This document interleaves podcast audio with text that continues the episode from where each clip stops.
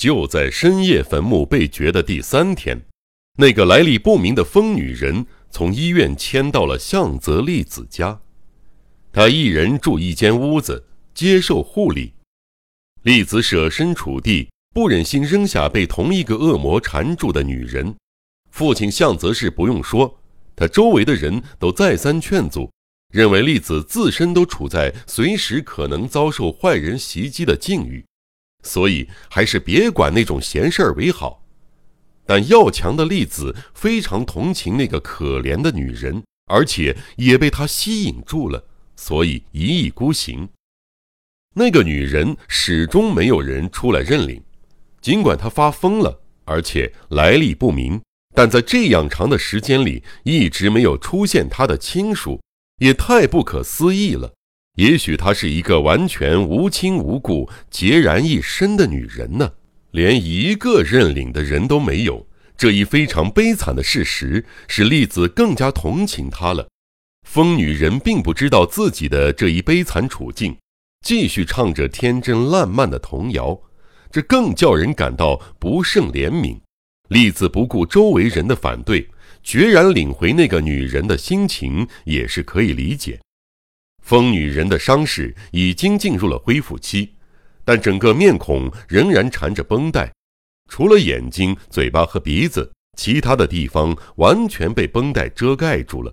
如同一个雪白的大球，但在疯癫方面尚不见一点恢复的症状。即使是在大白天，他也卧床不起，总是用那悲哀的声音反复吟唱着童谣。医院里的那名护士每天到向泽家给疯女人更换绷带和照料日常生活。此外，与疯女人迁移的同时，向泽家雇佣了一个年老的男佣人。此人是个六十来岁的瘦老头，看起来为人忠厚老实，平头上白发苍苍，沉默寡言，不太出头露面，默默的时而扫院子，时而整理堆房，似乎仅以干活为乐。自从领回疯女人以后，一切平安的度过了两天。地狱的滑稽大师也出乎意外的一直没有露面。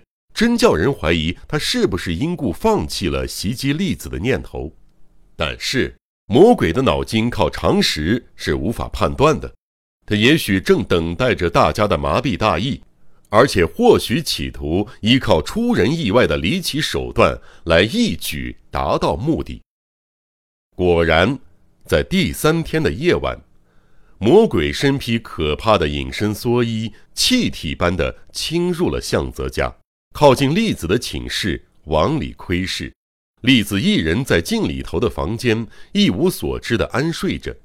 枕边摆放着可折叠的屏风，台灯上小小的灯泡模模糊糊地照在他那安睡的面孔上，睡姿稍微有点欠佳，白皙的右胳膊到肘暴露在背头的外面，看起来像是一面看书，一面不知不觉地睡了。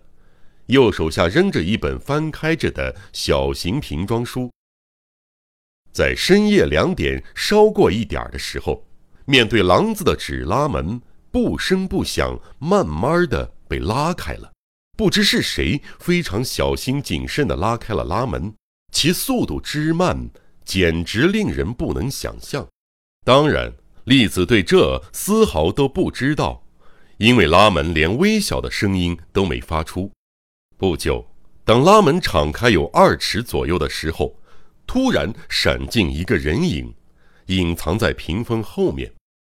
影子好像绝声屏息，蹲藏在那里，大概有两三分钟，既听不见任何声音，又看不见影子活动，房间里死一般的寂静。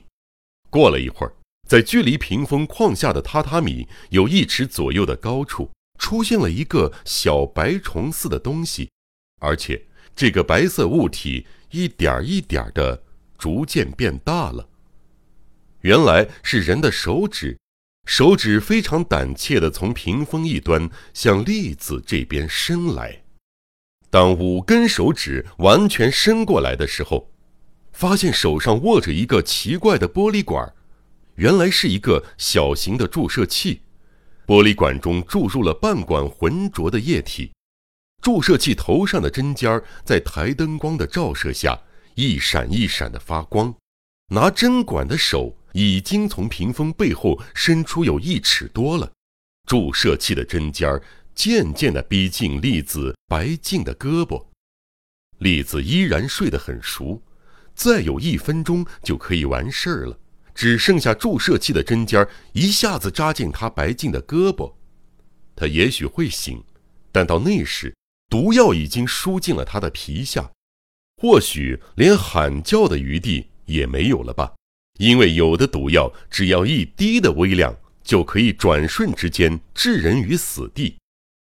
不过，魔鬼究竟是从什么地方悄悄溜进这个房间的呢？打事件发生以来。门户的锁闭严上加严，而且警觉的向泽氏就睡在栗子隔壁的房间，他怎么能够在这样的防范中不出一点声响地摸索到这里呢？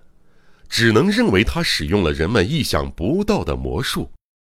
注射器的针尖儿已经逼近到离栗子白净皮肤只有两三寸的地方了，闪闪微颤。